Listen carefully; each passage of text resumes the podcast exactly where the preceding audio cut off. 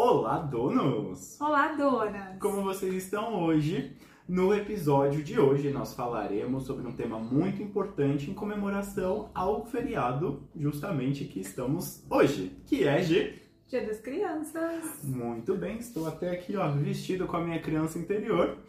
E o tema de hoje, sobre o Dia das Crianças, obviamente, será inteligência emocional para as crianças, a importância e. E também as crianças da nova era.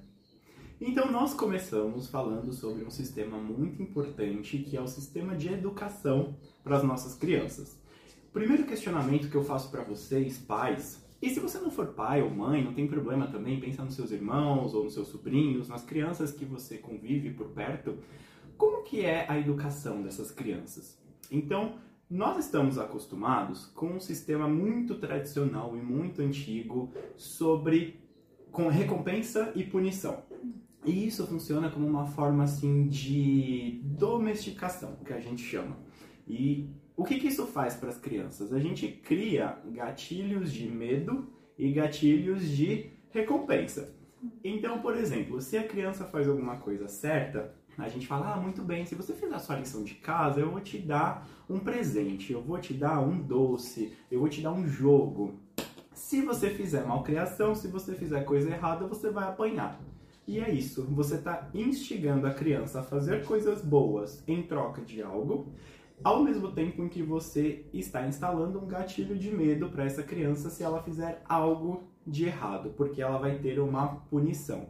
É claro que quando a gente fala sobre punição, quando a gente fala sobre frutos que a gente colhe, isso tudo inclui no, no livre-arbítrio, né, Gi? Sim. Mas aqui a gente está falando de educação de um ser humano. E aí eu pergunto para vocês, como que vocês estão tratando as crianças de vocês?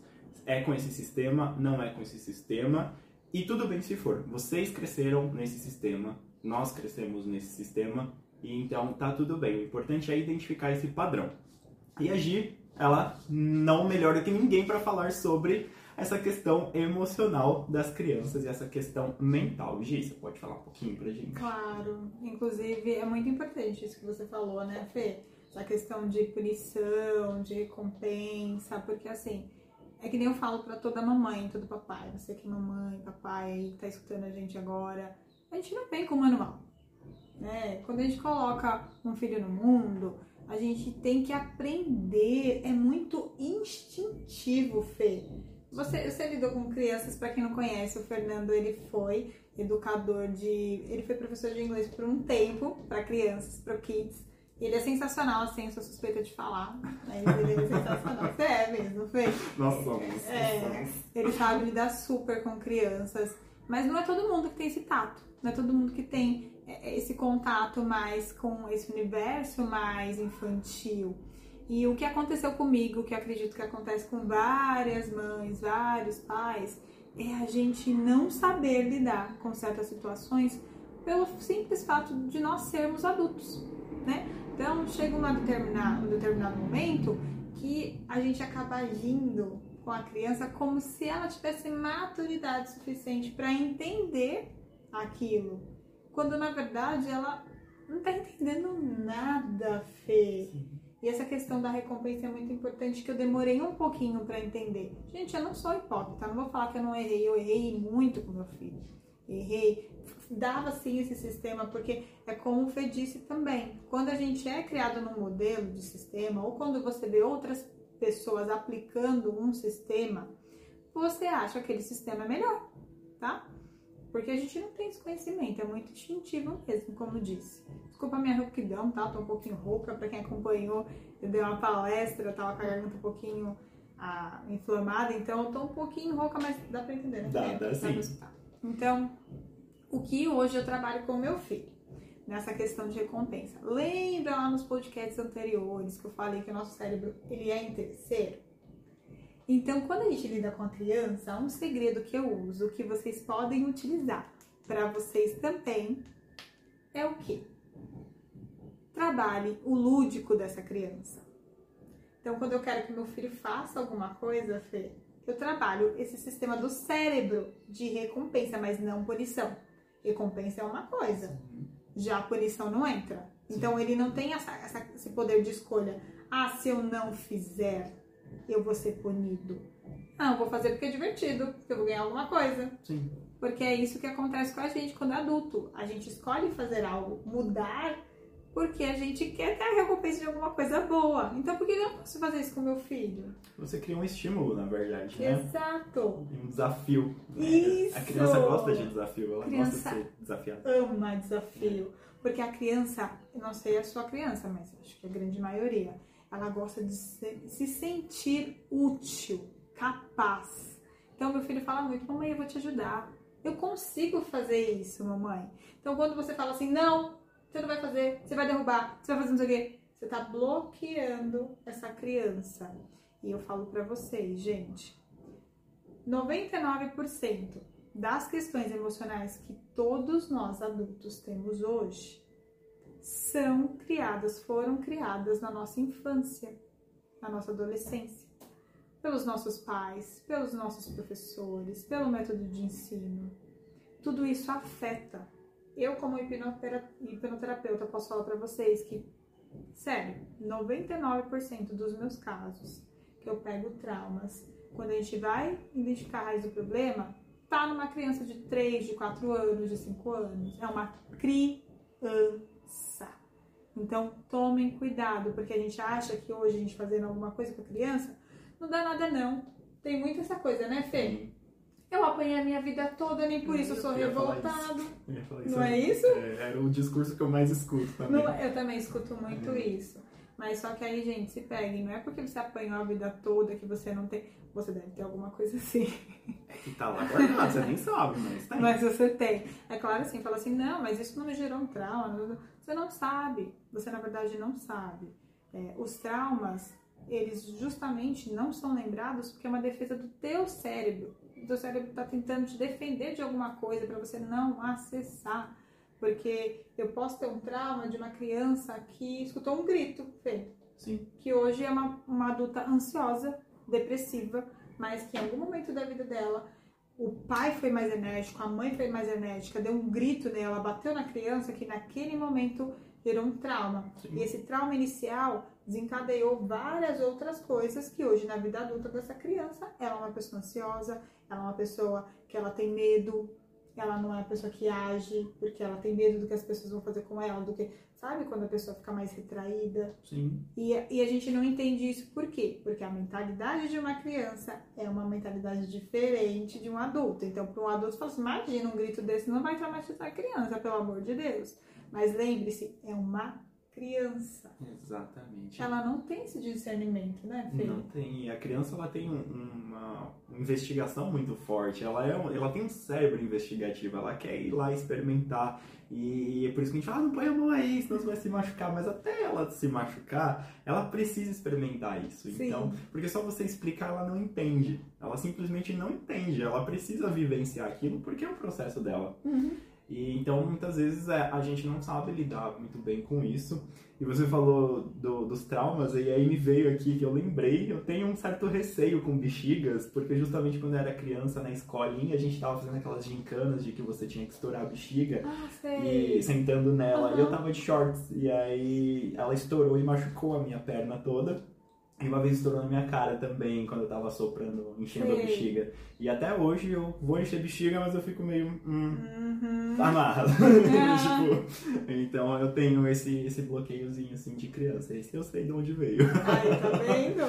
Às vezes a gente consegue identificar sim, gente, É. mas a grande maioria quando é um trauma, mesmo, porque assim, tem um, um certo bloqueio, né? Porque o cérebro, ele acionou uma chavinha lá que falou, opa, bexiga é meio perigoso, já me machucou uma vez. O cérebro não gosta de sentir dor. Não. Aí ele fala, opa, Fernando, cuidado aí, porque lembra lá... Estourou na sua cara, né?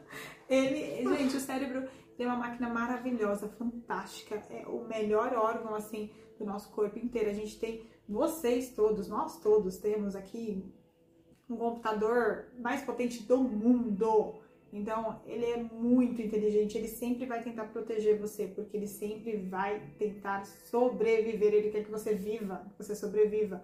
Então, essas pequenas coisas que parecem não ser tão importantes, para ele gera um gatilho. É isso que a gente chama de gatilho. Gatilho é isso. O que, que aciona o meu medo? O que que aciona o meu trauma? Gatilho é isso, porque às vezes a gente fala muito de gatilho aqui, eu sinto que as pessoas também, algumas não sabem o que que é. Gatilho é isso. O que que aciona? O que que está acionando o cérebro criar esse momento de defesa, de proteção, para que você fique mais em alerta ou que você bloqueie alguma ação sua, tenha medo, receio, ansiedade, depressão, tudo isso.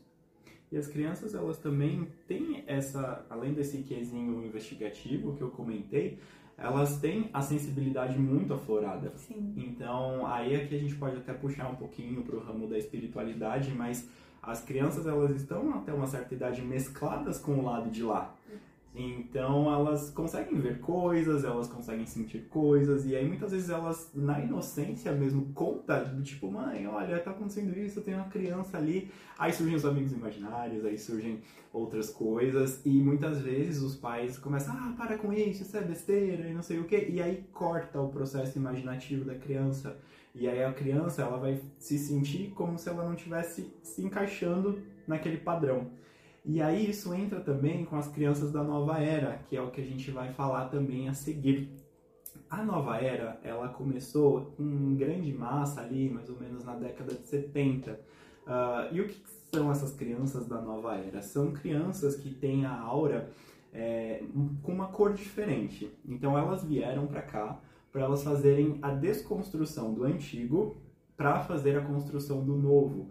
E essa desconstrução do antigo, na verdade, foi mais ou menos um pedido de ajuda, de socorro. Uhum. Porque as pessoas estavam tão no automático, tão na Matrix ainda, para quem já assistiu o filme Matrix, que foi uma forma do, do mundo espiritual falar assim: olha, vocês vão lá, voluntários dessa nova era, porque vocês precisam despertar o resto das pessoas. Não tá dando certo, tá indo pro lado errado aqui, ó. Não é assim que Deus falou que era pra ser. Então vocês vão lá dar uma ajuda. E aí a gente tem é, vários tipos de classificações de uhum. crianças da nova era, mas as principais que a gente vai comentar hoje são os índigo, os cristais e os arco-íris. A gente tem os diamantes e tem algumas outras também que são subderivações, mas os principais são esses. Os índigos, nós aqui. eles vieram em grande massa a partir da década de 70 e eles nascem até hoje. E a principal função dos índigos nessa vida é justamente bater de frente com o que é antigo, com o que não funciona. Então, eu senti muito isso, assim, desde sempre, que eu não consigo me encaixar com algumas coisas que são muito normais, que são muito padrões. Eu senti muito isso quando eu trabalhava CLT. Então, várias e várias vezes, eu não sei se eu já comentei isso em algum podcast, mas várias e várias vezes eu olhava para alguma decisão e eu falava, mas essa decisão é burra, e eu julgava mesmo. mas, gente, não é, se fizer assim vai ser muito melhor. Porque a criança, é, agora não falando mais de criança, né, mas o adulto índigo, ao ser índigo, ele consegue visualizar um pouco além. Sim. E ele tem muita dificuldade de se manter ali preso numa coisa que não faz sentido para ele. Exato.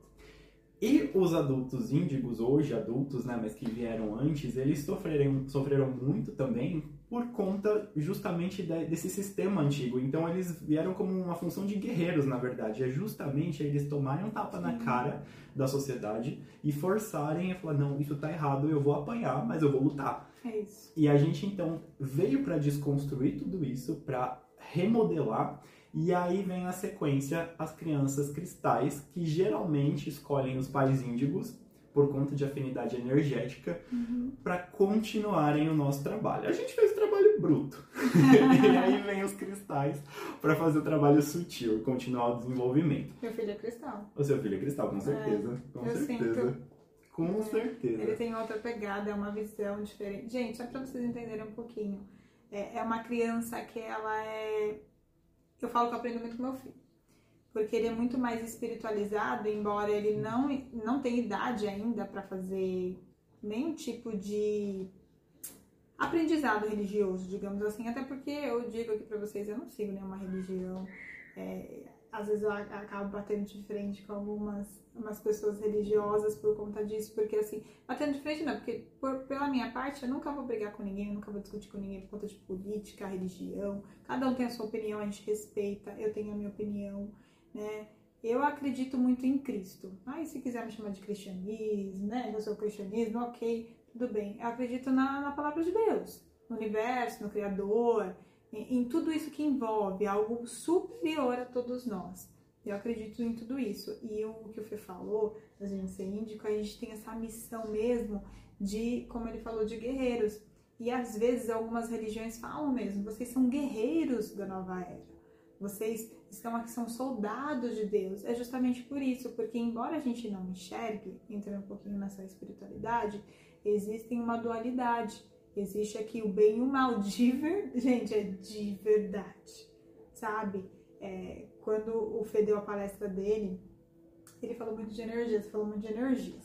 E assim, o que você falou me marcou. Sabe quando você entra num lugar, tem alguma pessoa, e assim, você, nossa, tô com energia pesada, não sei o que, é da outra pessoa. Justamente porque a, a energia da pessoa tá, tá pesada, tá carregada, porque tem alguma coisa má nela ali, tá? São pensamentos, são. Porque, gente, essa negatividade, essas coisas que as pessoas falam, pode falar trabalho, qualquer coisa, isso é mental. Mental e energético. Quando você deixa isso entrar na tua vida, isso te afeta mentalmente. Não existe ninguém que vá lá presencialmente fazer o mal. Mental é quando a gente profetiza alguma coisa contra aquela pessoa, quando a gente mentaliza contra aquela pessoa. E se você estiver realmente muito fragilizado, emocionalmente falando, espiritualmente falando, você acaba pegando tudo aquela energia, Sim. né, para você, tá? E aí eu quero que você conte mais um pouquinho dos cristais, porque meu filho aprendeu demais com ele, que, nossa, ele fala cada coisa, gente, que aí tem uma calma, uma, ele tem uma visão, sabe? É. É surreal. É. Então eu vou dar algumas características de cada um deles e aí a gente que acha que fica mais até interessante para as pessoas se identificarem. Mas ó, se vocês se identificarem, a gente não rotulem, tá? E não rotulem também os filhos, não rotula seu filho. Eu não rotulo. Porque até porque a gente tem transição, então assim, nós somos índigos, mas a nossa missão é trans, transmutar para cristal. Uhum. E isso dá para fazer. É, e depois arco-íris, enfim, a gente tem né, a hierarquia. Vamos lá, algumas características de índigo então, que aí a gente consegue falar é, bem porque a gente. a gente sabe. Crianças índigo, elas são sem paciência. É verdade. As crianças índigo, elas são totalmente sem paciência. Então, assim, elas são agitadas, elas são sem paciência.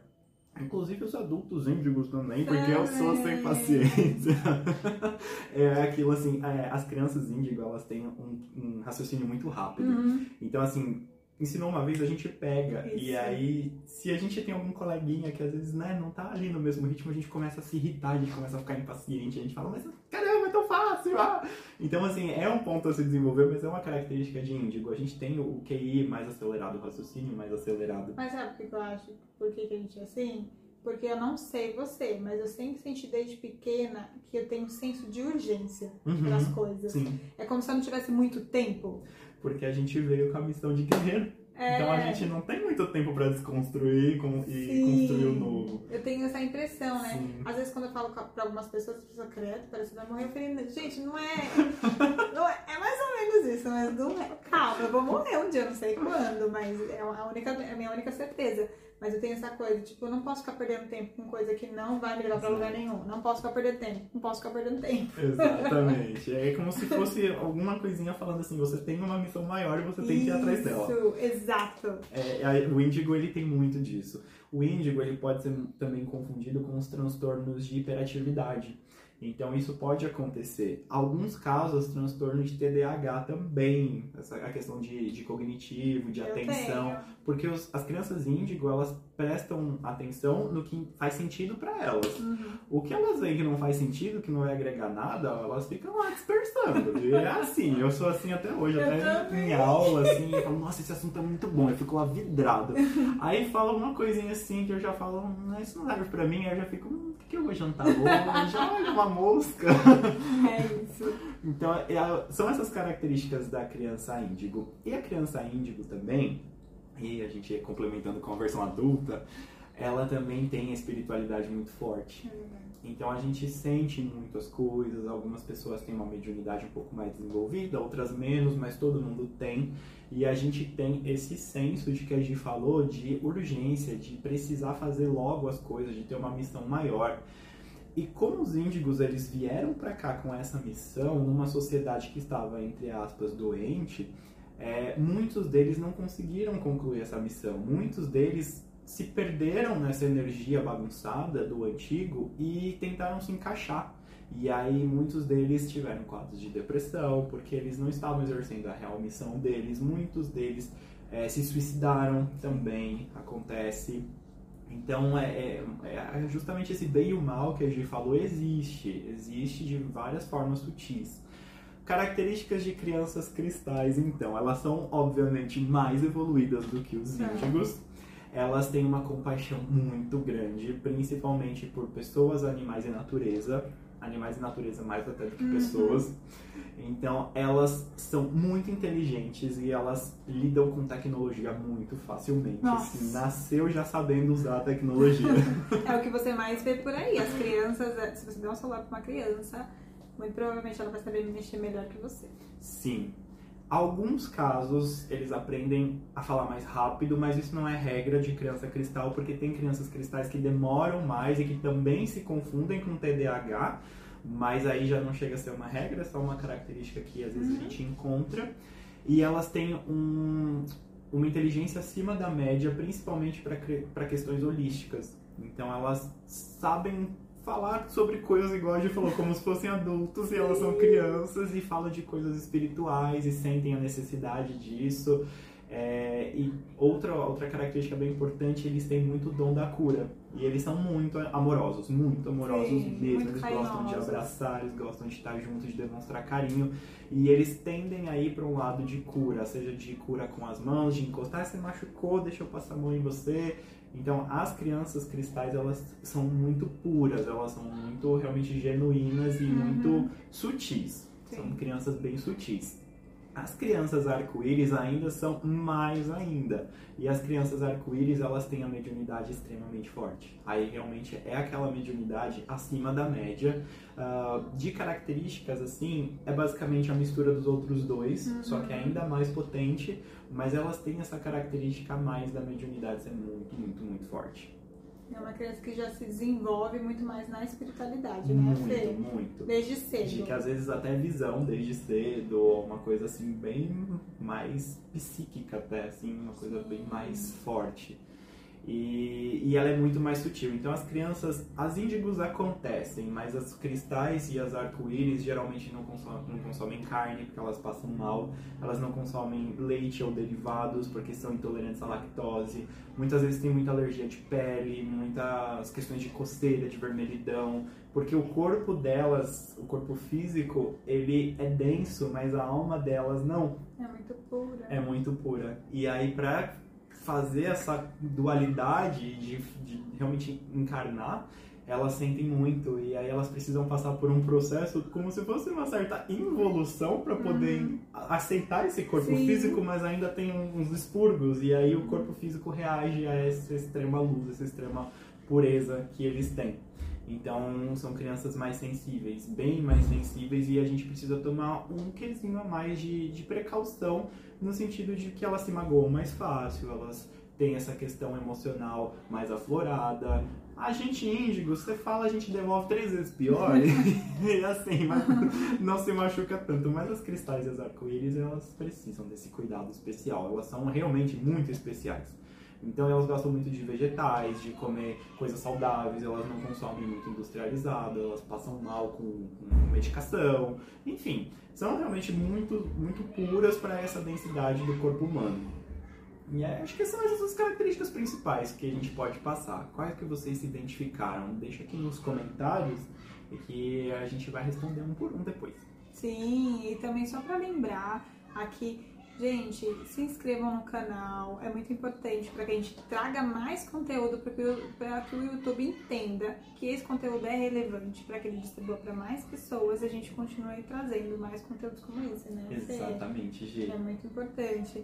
E assim, voltando aqui, a gente entrou um pouquinho nessa coisa de é, espiritualidade, tudo, mas todas as crianças, independente das características que a gente usou, que a gente falou aqui, eu acredito que, olha, to, todas as crianças são um pouquinho, tá? Mas se você, eu, meu, criança, se você abrir a Bíblia, por exemplo, tem uma passagem, eu sempre gosto de pegar um pouquinho da Bíblia, que eles falam, né? Olhem, olhem as crianças, é delas o reino dos céus.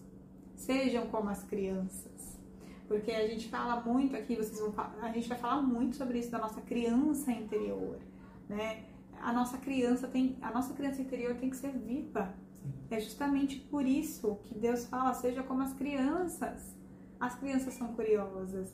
As crianças, elas não se enquadram a padrões, porque elas estão naquele momento de descoberta. Eu quero descobrir por mim mesmo. Por que se colocar o dedo na tomada vai dar... O que, que é isso? Choque? Eu não sei o que, que é choque. Ah, tá falando vai dar choque. Choque deve ser coisa legal. Deixa eu colocar meu dedo na tomada. Não deixa, então só lá dentro. Não deixa. Isso ainda não deixa. Mas só... Mas a criança ela vai ter uma descoberta incrível e às vezes a gente como adulto que já tem todas as nossas limitações, as nossas crenças implementadas, tudo que está bloqueando e limitando a nossa vida, a gente olha para a criança e fala: "Não faz isso. Não vai dar certo. Você vai fazer isso". Eu já errei também, tá, gente? Como eu já falei, ninguém é perfeito, a gente erra e o importante do erro é você aprender com ele. É isso que eu digo. A gente, como ser humano, a gente nunca vai deixar de errar, né, Fê? Exatamente. A gente tá em constante evolução Sim. e a gente vai errar, só que é importante, tipo, errei aqui? Peraí.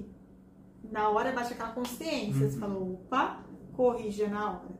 Principalmente se for criança, você tem que ressignificar o fato na hora que você entendeu que você errou. Então, gritou com a criança, brigou com a criança, acabou batendo na criança e você viu que você tá errada, que passou aquela emoção toda, vá lá, conversa com seu filho, conversa com sua filha, ressignifica todo aquele fato, tenha certeza que aquele fato não machucou, não afetou o emocional dessa criança, porque lá na frente você pode ter certeza que vai gerar algum dano para ela, para a vida dela, tá? Então, todas as vezes que eu errei, depois dessa consciência, eu chegava, conversava com meu filho, quantas vezes eu chorei depois, a gente quer mãe, quer mais mãe, tá? Mãe chora, mãe acha que é a pior mãe do mundo. Gente, tá tudo bem.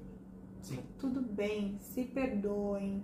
Como eu disse para vocês, a gente não é perfeito, a gente não nasceu para ser perfeito. A gente está aqui para aprender e evoluir. E a gente só evolui errando e aprendendo. Errando e aprendendo. Como que a criança sabe que não vai colocar mais o dedo na tomada, Fê? errando e aprendendo. É. Ele vai colocar dentro e vai falar, isso aqui dói, eu não vou mais. É. Né? Então, a, a gente está em constante evolução sempre. Então, não se julguem, não, não se peguem nessa questão de eu sou culpada, ai meu filho. E tomem cuidado com o que vocês dizem, tá? Porque às vezes a gente está com o emocional muito abalado, tem coisas nossas, crenças nossas que a gente carrega e acaba transferindo para a criança, Sim. né? É, esquece que você nunca vai ser ninguém na vida. A gente nasceu pobre e vai morrer pobre. Pelo amor de, de, tudo que você acredita nessa vida, nunca fale isso para seu filho. Nunca crie limitações para ele. A limitação está em você, não nele. A criança não tem limitação nenhuma. A criança nasce livre de preconceito, livre de limitação, livre de qualquer maldade. O que vai fazer essa criança ser todo, ter todas essas características é a influência que ela tem no ambiente familiar que ela tem, as pessoas que ela convive até quando a gente cresce. Por isso que eu falo, ambiência é tudo. Aonde você quer chegar, o que você quer ser. Se conecte com pessoas que têm o mesmo propósito que você, a mesma finalidade que você, porque isso vai te moldar energicamente, mentalmente e vai te levar para uma direção para que realmente você quer. A criança não é diferente. Exato. E nunca pode os sonhos da criança. Nunca fala que ela não é capaz, nunca chama ela de burra Nada disso, porque isso gera realmente um dano enorme, enorme. E vocês precisam entender também essa questão das crianças, de ah, meu filho não, se, não segue regra nenhuma, talvez ele seja um filho índigo e, e tá tudo bem, você precisa aprender a lidar com ele e tem que ir por outro lado. Ah, mas o meu filho gosta muito de música, de artes, talvez ele seja cristal, Sim. então precisa entender um pouco a mais e não já tacar medicação nele, falar que ele tem problema, e falar, não, mas você tem que fazer isso porque é isso aqui, isso que você quer fazer não presta. E principalmente na época de criança, ah, o que você quer ser quando crescer? A criança fala, eu quero ser astronauta, eu quero ser umas é. coisas assim, e tá tudo bem, tá tudo bem, não precisa podar. E mais pra frente, quando ele crescer mais, ele vai falar assim, ah, não, agora eu quero, sei lá, ser advogado. Isso. E tá tudo bem. Você não precisa ficar podando de, não, isso não vai dar certo, não, você não, não dá pra ser advogado, não. Então, para de podar as crianças. deixe as crianças terem imaginação, porque isso é muito importante lá na frente. Muito. Inclusive, você falando de imaginação, na hipnoterapia a gente trabalha muito o processo imaginativo. Uhum. A imaginação ela é muito maravilhosa porque ela expande o seu cérebro. É por isso que as pessoas meditam. Você acha que na meditação a gente não está imaginando?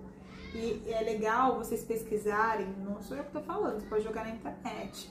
Assim, mais de 97,7% da população que medita é mais bem sucedida em todas as áreas da vida. Entende? Se você fizer uma comparação de quem medita e quem não medita, as pessoas que meditam têm uma capacidade além. Porque usam poder imaginativo, porque estão focadas no aqui e agora, a mente focada, porque para que vocês entendam, o seu cérebro ele não entende passado e futuro. Para ele é aqui o agora. Então, quando você dispersa muito no passado ou para o futuro, isso que gera ansiedade e depressão, ele não funciona na capacidade máxima dele. Porque ele está aqui para co-criar a sua realidade, para focar no aqui e no agora, no que você deseja, no que você quer. E quando você tira esse foco, ele reduz a capacidade. Então, quando você usa esse sistema imaginativo, muitas pessoas que me procuram para fazer hipnose não passam na avaliação porque não usam o poder imaginativo.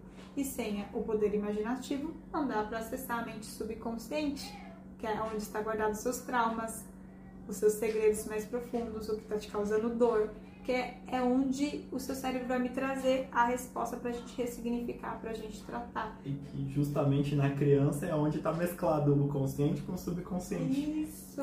Então, olha a importância de que vocês têm na educação dos filhos, das crianças.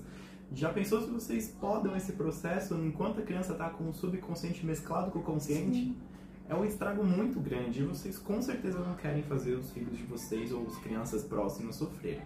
Então, peguem esses fatos, pesquisem, podem nos contatar Sim. e reflitam muito como que vocês estão educando essas crianças. Sim, eu acho que uma coisa que você falou e que eu quero que vocês prestem muita atenção é conheça o filho de vocês, conheça a filha de vocês. Você falou muito do que, que, que minha filha gosta, do que, que meu filho gosta. Ele gosta mais de artes por quê? Gente, quando eu era criança, a minha matéria favorita era educação artística. Eu queria me expressar, eu queria soltar tudo que eu tinha dentro de mim. Então eu adorava desenhar e desenhava muito bem. Eu só tirava, não querendo me gabar, mas eu tirava 10.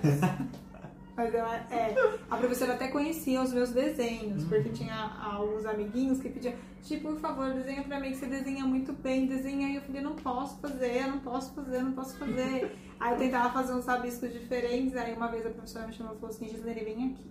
Aí eu, ai meu Deus. Lembrou até o nome do meu amiguinho, Vinícius. Você fez o desenho do Vinícius, né? Eu, como que a senhora sabe? Ela falou assim, ó, dessa vez passa, mas nunca mais faça isso. Já conheço seus traços, já conheço sua personalidade, eu sei como você desenha.